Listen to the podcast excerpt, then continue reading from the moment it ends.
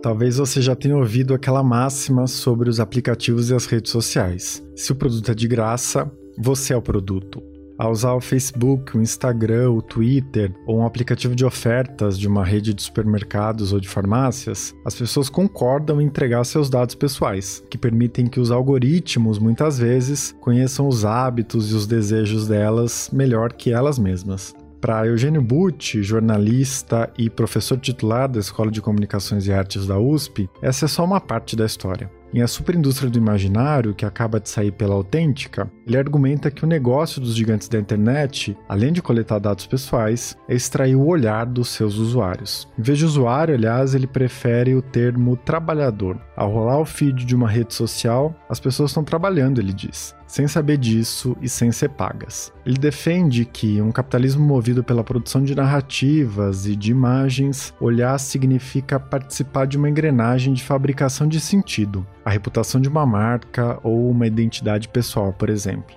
A gente falou sobre como um novo tipo de valor é gerado nesse processo e apropriado monopolisticamente pelas big tech, e quais riscos a superindústria do imaginário cria para a democracia. Eu sou Eduardo Sombini e este é a Ilustríssima Conversa.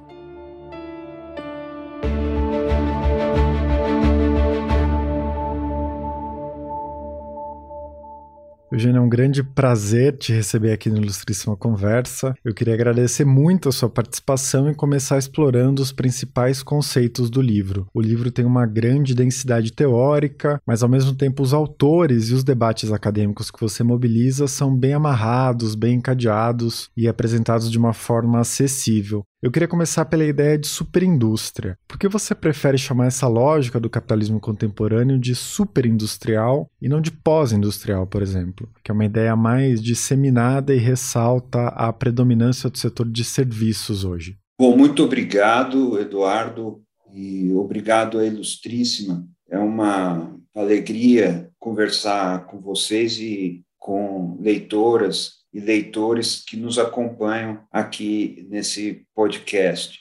O livro se chama Superindústria do Imaginário e, de fato, o título traz dois conceitos eh, pouco amistosos. E o livro, na verdade, lida com regiões do pensamento pouco amistosas, mas o esforço, que foi muito grande, é de chegar a uma descrição compreensível do que se passa. A primeira noção fundamental é de superindústria. A primeira vez que eu tive contato com essa expressão foi num livro de Fernando Haddad, que é muito conhecido como um grande político, mas é também um tremendo professor, um intelectual de frente e um estudioso muito aplicado, muito dedicado. Nesse livro, em defesa do socialismo, ainda no final dos anos 90, ele fala da superindústria e fala da superindústria em outros textos também. Na verdade, a gente precisa compreender esse conceito de superindústria em relação a um termo muito usado que, de fato, você lembrou, é o capitalismo pós-industrial. Quando a gente afirma que o capitalismo não é pós-industrial, mas é superindustrial,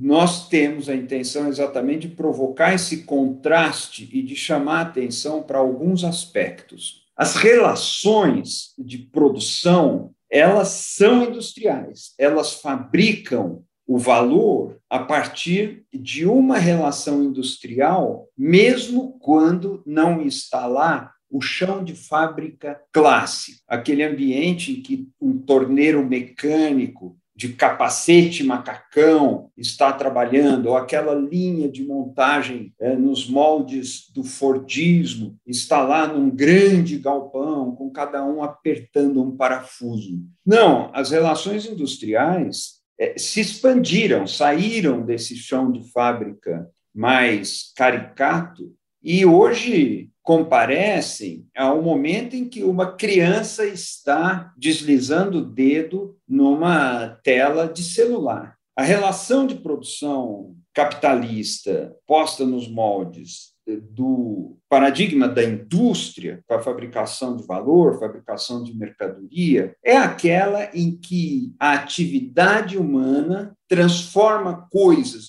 transforma hoje, mais do que coisas, transforma signos por meio ou pela intermediação de uma máquina qualquer. Essa máquina pode ser um torno mecânico, pode ser um trator, pode ser um bem de capital, como se diz, e pode ser uma tela de telefone celular. A noção de pós-indústria, que é muito martelada, ela chama atenção para o fato de que muito do que acontece hoje na atividade econômica se enquadra naquela categoria chamada de serviços. E o Fernando Haddad, quando chamava a atenção para a superindústria, e eu, nesse livro, quando falo de superindústria, estou descrevendo um modelo econômico em que o que nós chamamos de serviço é uma atividade superindustrial. Ela não é apenas industrial, mas ela é superindustrial porque é uma atividade em que as relações próprias da indústria tomaram conta do todo. E o que se fabrica aí é algo é uma mercadoria e não é apenas uma prestação de serviço. O que se fabrica aí é o valor encarnado, materializado na imagem. Isso só é possível entender se nós entendermos que a imagem da mercadoria concentra valor, muitas vezes mais do que o próprio corpo da mercadoria. Para dar um exemplo banal, uma dessas bolsas, desses acessórios do vestuário feminino que tem uma marca muito vistosa ou muito valorizada, para usar o termo, o valor dela não está no material, no plástico usado, no zíper que está. O valor dela está na marca que traz um signo e que entrega sentido para a consumidora e para o consumidor.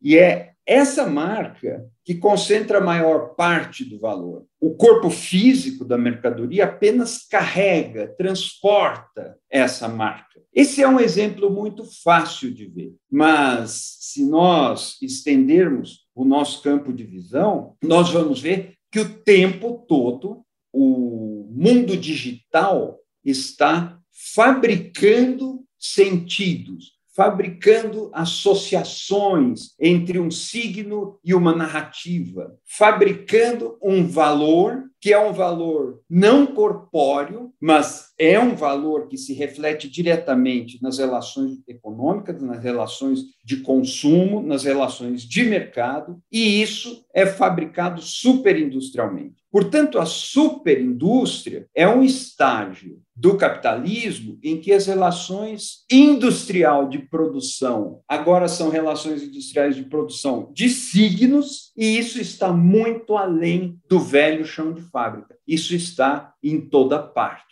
E o termo que acompanha superindústria é imaginário. Você já falou um pouco sobre essa sua interpretação, que é uma interpretação bastante ampla dessa lógica do capitalismo hoje, não é? Mas você não fala de uma superindústria cultural, do entretenimento ou de tecnologia. Você entende essa superindústria do imaginário como uma nova lógica de produção de mercadorias e de formação de subjetividade, é isso?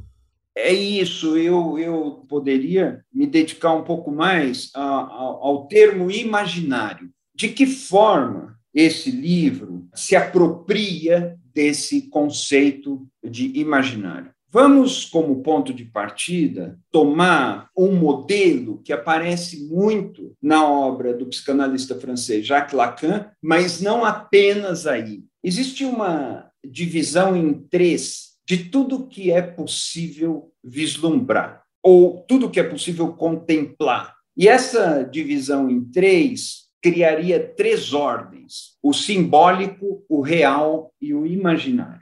O real pode ser entendido como aquilo que a linguagem não toca, a morte ou a profundeza do corpo. Essas coisas não são traduzíveis na linguagem porque não são tocadas pela linguagem aquilo que está fora da linguagem, mas que irrompe dentro da linguagem alterando as relações entre os signos e a nossa percepção do mundo, recebe o nome de real. Real não é realidade, por assim dizer, nessa caixa teórica. A realidade, ao contrário, é aquilo que nós podemos tocar com os dedos, uma parede, uma tela de computador, um cadastro de sapato. Mas essa realidade, isso que nós chamamos de realidade, normalmente é linguagem materializada, cristalizada, ossificada em ruas, estradas, edifícios, peças de roupa, cercas de arame farpado sobre a natureza. O real não é isso. O real, para estabelecer um corte aí, é aquilo que a linguagem não tocou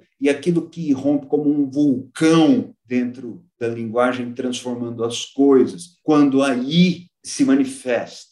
Os outros dois nomes, as outras duas ordens, o simbólico e o imaginário, eu posso dizer que são duas faces diferentes da linguagem tanto o simbólico quanto o imaginário se servem da linguagem. O simbólico tem a ver com ordenamento das coisas, com um certo disciplinamento, uma normatização, o estabelecimento de interdições, o texto legal, por exemplo, ou o texto de uma sentença judicial, trazem uma carga fenomenal de simbólico.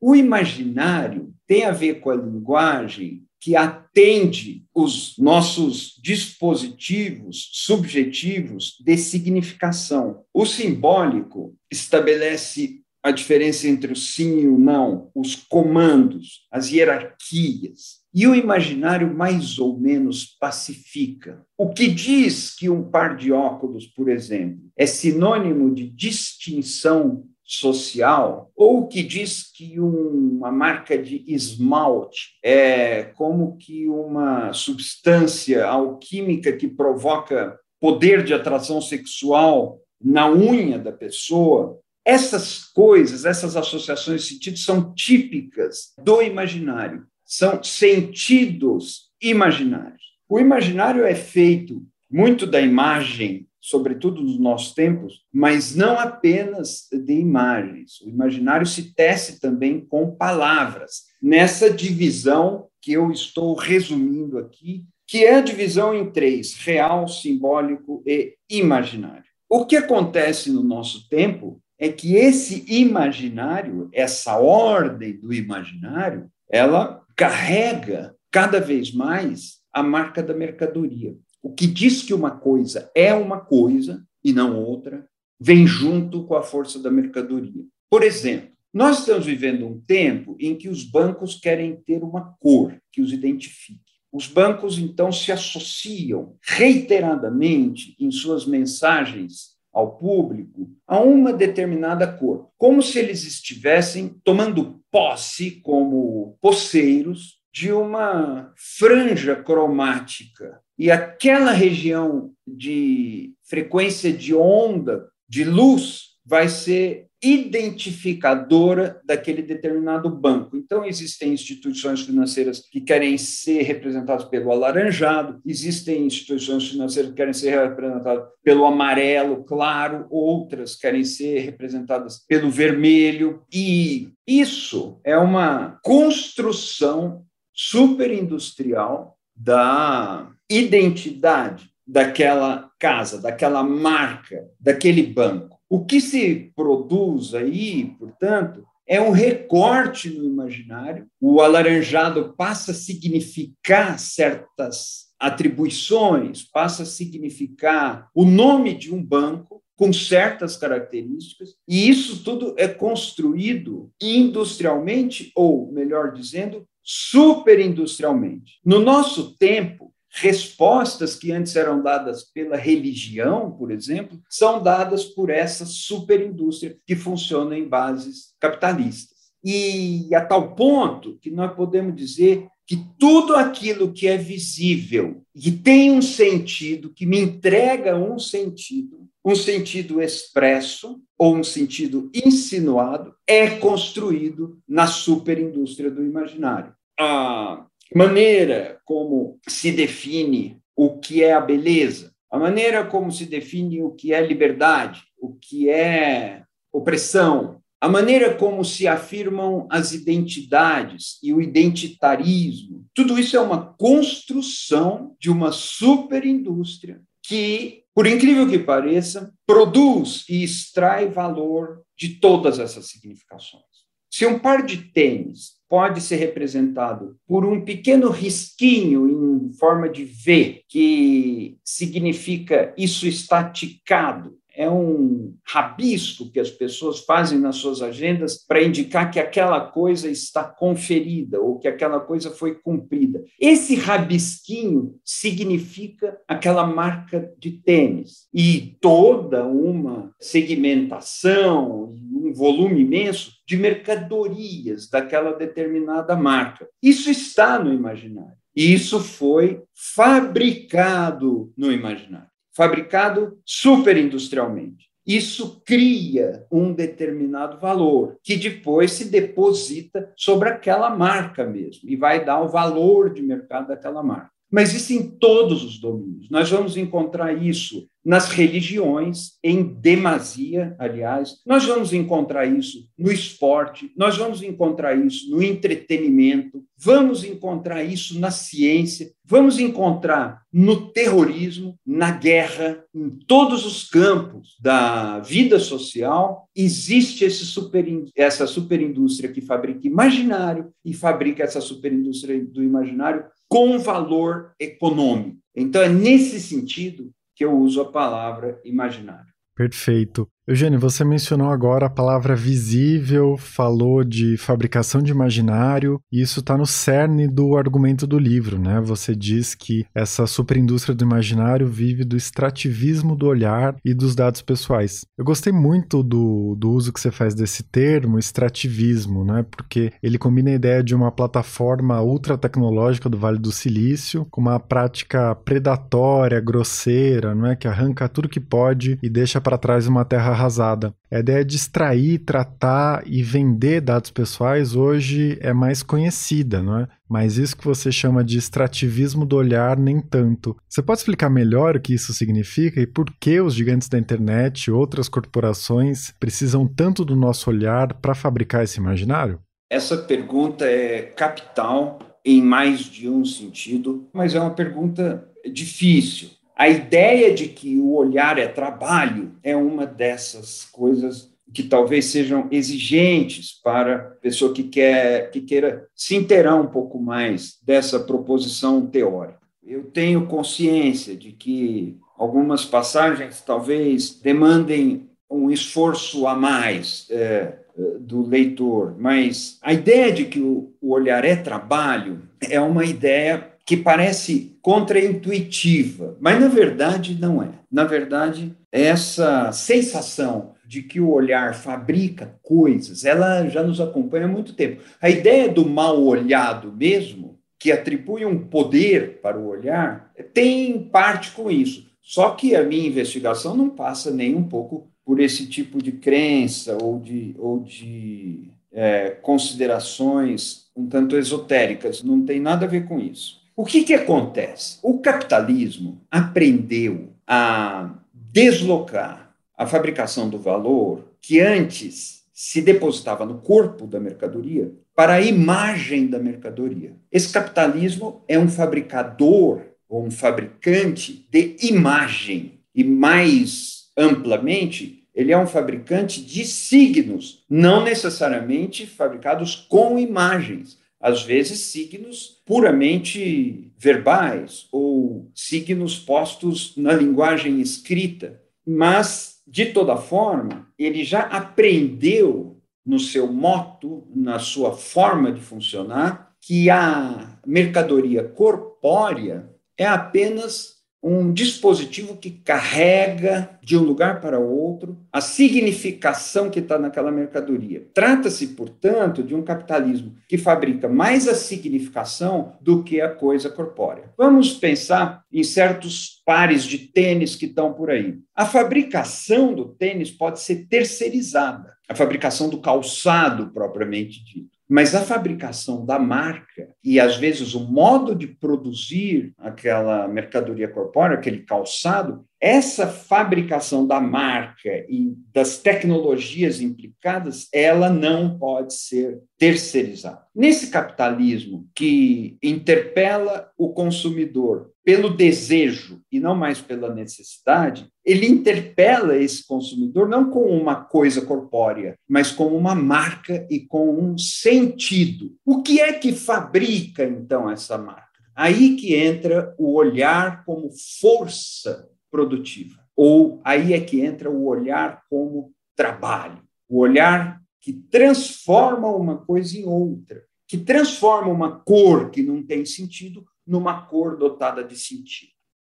Como isso funciona? Ora, para que eu estabeleça uh, e convencione socialmente que a cor A quer dizer isso e aquilo, eu preciso trabalhar sucessivas associações, não num laboratório, num estúdio trancado, não com uma equipe trancada entre quatro paredes. Eu preciso trabalhar essas associações junto do olhar do público. É o olhar do público que vai construindo as significações postas naquelas imagens ou naqueles signos. Isso é mais ou menos o que acontece com a língua. Uma língua é fabricada pelos falantes.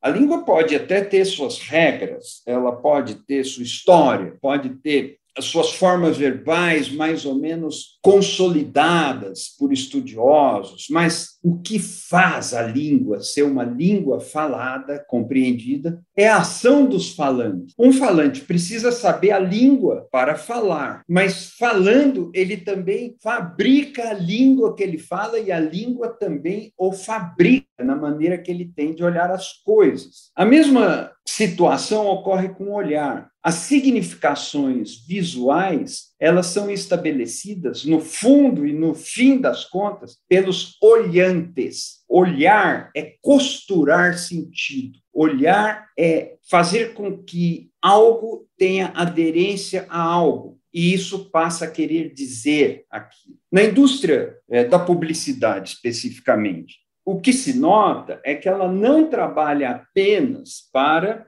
fazer com que as pessoas comprem uma garrafa de refrigerante ou comprem um cartão de crédito ou passem a usar um celular ou vão para tal destino turístico não a atividade da publicidade cada vez menos é uma atividade de vender e cada vez mais se considerarmos isso de forma um pouco mais ampla uma atividade de construir sentidos. As pessoas gostam muito de dizer construir narrativas. A palavra narrativa ficou insuportavelmente na moda, mas é um pouco isso a atividade de construir sentidos dá a base para que depois se faça o comércio das marcas. Então, uma pessoa vai usar um par de óculos porque com aquele par de óculos ela se sente assim ou assado. E isso é um processo que se dá na subjetividade, no psiquismo de cada um. E essa associação Acontece porque os signos para que isso seja possível são fornecidos pela fabricação das significações, que só pode ser feita a partir da ação produtiva do olhar. O olhar fabrica essas associações dentro de um modo de produção que deu ao olhar o Estatuto de Trabalho Humano. Ora, é assim que. Uh, o capitalismo extrai o olhar, aprendeu a extrair o olhar e canaliza o olhar para certos processos de associações significantes. É muito interessante isso aí, porque as empresas que hoje são as empresas mais valiosas do mundo, esses conglomerados monopolistas globais, como é, Google, como Facebook, como Microsoft, como Amazon, é, são equipamentos gigantescos de atrair olhar. Fala-se muito em um mercado da atenção, mas é mais do que isso. Ele extrai o olhar, canaliza esse olhar para a fabricação desses signos em uma escala planetária, sem nenhuma fronteira nacional mais. Esses conglomerados exercem eh, seus monopólios para além das fronteiras nacionais e acima do alcance das legislações nacionais. E nesse ciclo, esse olhar, fabricando as coisas, os signos, os sentidos, oferecem para o sujeito aquela pequeníssima marquinha que o faz ser feliz, ou que faz com que ele se sinta satisfeito, ou faz com que ele sinta por um instante que o seu desejo foi aplacado, porque ele não precisa de mais nada além daquilo. É assim que esse capitalismo, então, vai entregando para os consumidores um instante de felicidade fugaz. Essas máquinas, esses grandes conglomerados atraindo o olhar, extraindo o olhar como se fosse petróleo, e essa analogia vem sendo repetida em várias outras esferas, mas ela extrai o olhar, ela extrai dados das pessoas, mas mais do que tudo, é o olhar como força de trabalho e por baixo dos dados é o circuito individual do desejo de cada um. Os maquinários hoje disponíveis no capitalismo, eles conseguem mapear o circuito secreto do desejo de cada pessoa e entrega para cada pessoa individualmente um tipo de associação significante que aplaca momentaneamente a atenção, a ansiedade daquele sujeito. Isso pode ser usado em manipulações políticas, etc., mas muito mais do que isso, isso é o mapa do desejo individualizado de cada um que essas máquinas conseguem extrair e assim elas entregam mercadorias eh, que vão saciar por um instante esses desejos com os seus circuitos ultra personalizados. É um capitalismo, portanto, que extrai olhar, põe esse olhar para trabalhar e, ao pôr esse olhar para trabalhar, fabricará signos que, por sua vez, serão devolvidos para os sujeitos que, com isso, vão se sentir mais ou menos saciados, mais ou menos explicados. A mercadoria dá a identidade de cada um. E é assim, mais ou menos, que o olhar como trabalho vai funcionando. Eu queria que a gente falasse agora das implicações dessa superindústria. Você explicou muito bem as bases teóricas do livro, como você analisa o funcionamento dessa realidade, é, e me parece que o livro tem dois braços muito claros do que significa essa superindústria do imaginário hoje. Né? É, o primeiro deles é a esfera da psique, né? ou seja, como a socialização dos sujeitos muda completamente com essa nova forma de lidar com o mundo e com si próprio. É, você conseguiria sintetizar isso, né? ou seja, como a superindústria do imaginário transforma radicalmente a formação das subjetividades hoje? Acho que um ponto interessante em relação a isso é quando você trata das crianças, né? Como elas estão se formando desde muito cedo em contato com as telas, com os aplicativos e com essa lógica de consumo. É, isso é, é muito interessante e, ao mesmo tempo, é muito cruel. Se a hipótese que eu trago tem algum elemento de verdade, isso significa que o tempo de lazer é tempo de trabalho. Não é apenas que o lazer prolonga o trabalho, é mais do que isso. O trabalho da superindústria do imaginário acontece principalmente quando os sujeitos pensam que estão se divertindo, quando eles pensam que estão no seu tempo livre, quando eles pensam que estão desfrutando das suas horas de lazer. As plataformas sociais, por exemplo, descobriram uma fórmula de exploração que nem os mais cruéis capitães da Revolução Industrial seriam capazes de imaginar. Por quê? Numa plataforma social eh, dessas pertencentes a esses conglomerados monopolistas globais, a mão de obra é gratuita. A mão de obra vem das pessoas que estão pensando, sentindo, fantasiando, que se divertem naquele momento, falando com os amigos, fotografando pratos de comida, e ali, por horas e horas, depositando os tais conteúdos. Os conglomerados monopolistas globais, eles não precisam contratar digitadores, não precisam contratar fotógrafos, porque tudo isso é um trabalho voluntário de graça que o chamado usuário faz feliz da vida para esses conglomerados. Esse trabalho acontece justamente no tempo em que a pessoa imagina que está se divertindo, e aí é puro trabalho. O outro dado, um tanto perverso, aparece quando a gente percebe que a matéria-prima desses conteúdos, ou seja, além do trabalho de recortar, digitar, postar, fazer upload,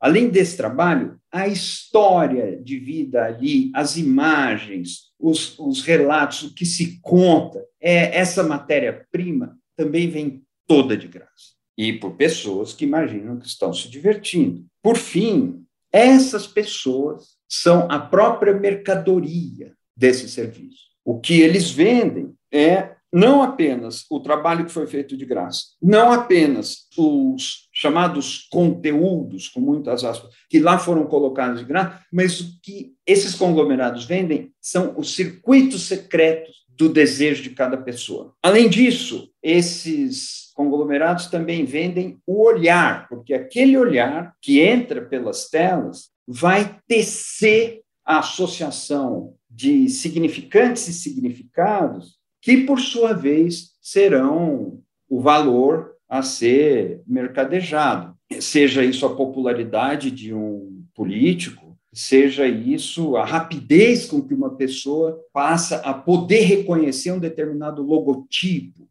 Tudo isso que canaliza o trabalho do olhar e que canaliza os circuitos secretos do desejo de cada um, um circuito que nem o sujeito conhece bem, mas que a máquina, o algoritmo, o big data pega com muita facilidade, isso é o, a fonte do valor dessa grande indústria. Ora, quem trabalha aí? Quem faz essa digitação, essa fotografia? Quem faz a edição? Quem entrega a história? São as pessoas que estão se divertindo, né? que imaginam que estão se divertindo. E, em grande parte, numa parte muito considerável as crianças. As crianças usando essas maquininhas, as crianças é, mudando de canal dentro das, das diversas ofertas das redes sociais, indo para lá, indo para cá. Elas que mais entregam circuitos inconscientes para as máquinas. Não há muita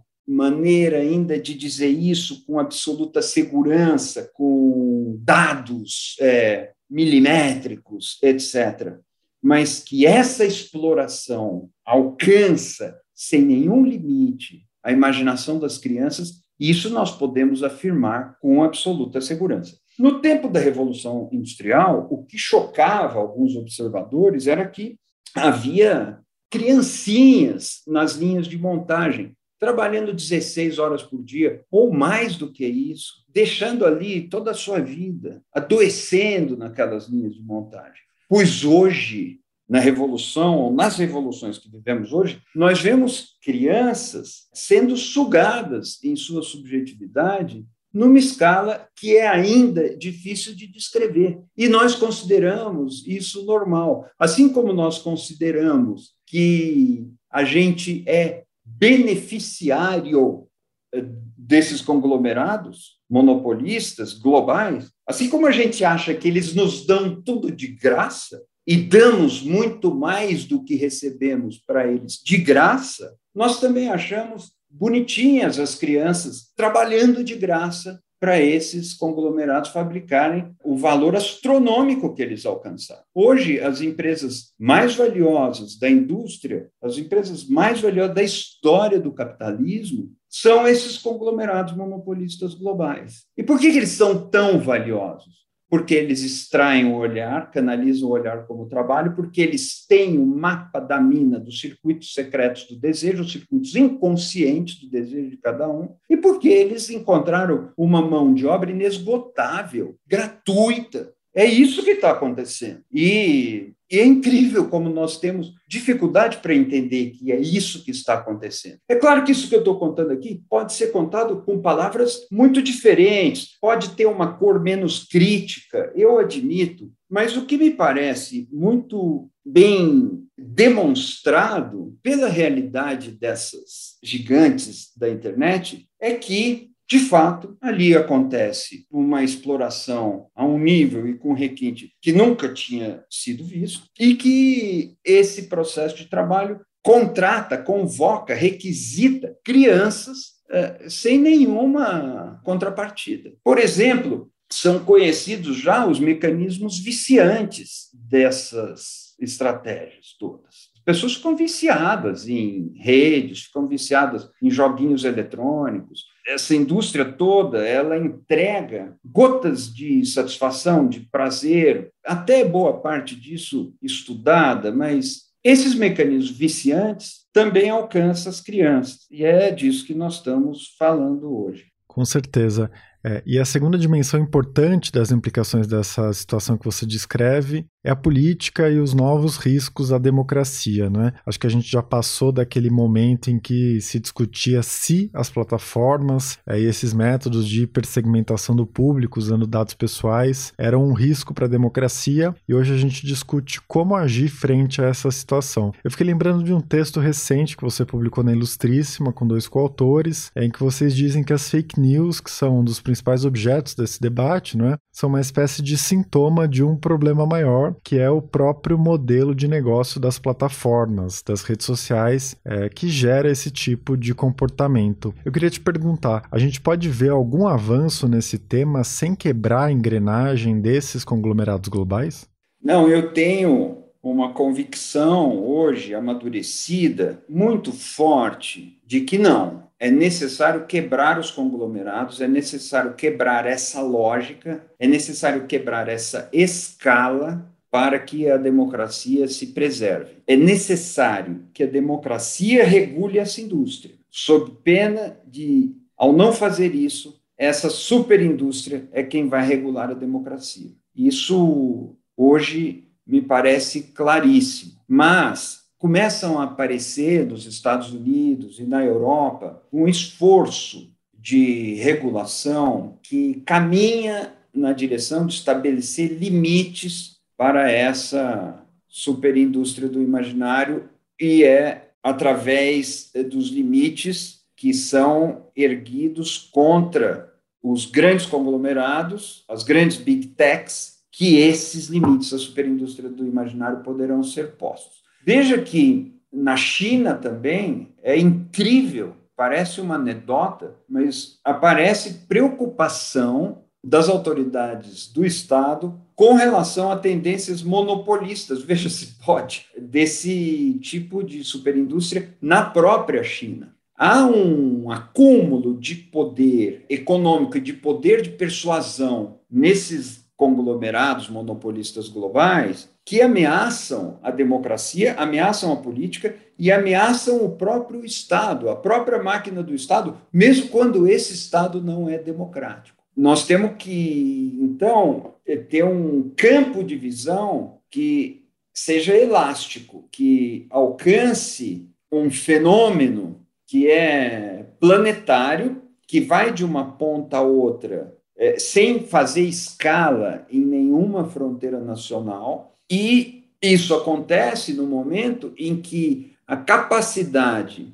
da política e da democracia estabelecer limites é ainda incipiente, considerada a magnitude do fenômeno do qual nós estamos falando. Se nós pensamos num futuro é, com democracia, nós precisamos pensar que nesse futuro uma superindústria que se move apenas pela lógica do desejo e da exploração das emoções e das sensações não poderá dar as diretrizes de todas as decisões coletivas. Dizendo de outra forma, se vai haver democracia no futuro, esse tipo de superindústria terá que ter limites limites postos pela razão, limites postos pela política, pelo Estado democrático. E é, é de se esperar que os Estados totalitários, ou que os estados autoritários contemplem aberturas para perceber que, se esse tipo de lógica for entregue ao seu moto próprio, a própria noção de civilização ficará sob risco. A civilização não está hoje propriamente em risco. A democracia, sim, está em risco em muitos lugares, inclusive no Brasil. E é incrível observar que, onde a democracia está em risco, prosperou muito velozmente a indústria da desinformação com base na exploração das emoções e das sensações, que são essas coisas que nós chamamos de fake news. De um lado, é preciso fortalecer a democracia, de outro lado, é preciso que nos estados autoritários, onde exista um mínimo de boa vontade, as autoridades percebam o valor da política, o valor da razão e o valor do respeito aos direitos, e que o respeito aos direitos cresça, e que esses estados autoritários se democratizem. Se essa via não for possível, e isso é algo incerto, aí sim nós poderemos começar a ter que falar em um risco sério para o que aprendemos a chamar de civilização até aqui. E para a gente encerrar, Eugênio, em algum momento do livro você escreve que só alguns países são capazes de fazer frente a esses gigantes da internet em razão da força econômica e política deles, né? É, e que o Brasil não é um desses países. Você cita os Estados Unidos, países da Europa Ocidental, né, as principais potências mundiais. É, o que você acha que é possível ser feito no Brasil? Em 2022 a gente tem eleições e é bastante provável que essa máquina de desinformação que a gente viu em 2018 continue agindo. Você consegue enxergar alguma iniciativa para enfrentar essa situação?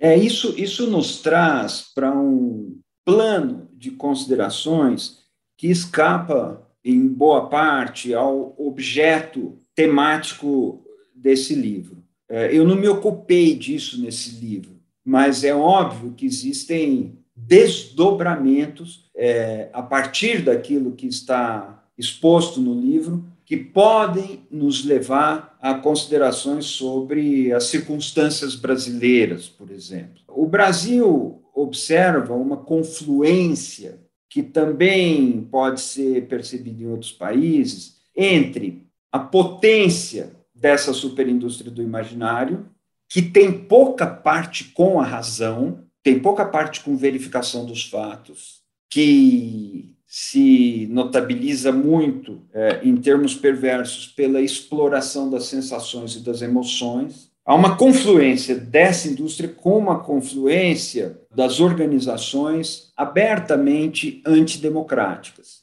e que agem muitas vezes por forma de ações criminosas, por meio de ações criminosas. Uma, uma medida que teria que ser observada no Brasil é que sim, nós precisamos desbaratar o modo de ação que envolve prática de crime nessas organizações eh, mais ou menos de uma extrema direita antidemocrática, de uma extrema direita abertamente comprometida com a destruição da democracia. Isso já é perceptível e isso é preciso desbaratar. Isso é uma ação que o Estado pode fazer. De outro lado, é, é necessário que os grandes conglomerados, que não podem ser regulados por uma legislação nacional no Brasil, porque eles trafegam acima do alcance da legislação nacional, mas é preciso que as autoridades no Brasil consigam exigir mais transparência desses conglomerados e consigam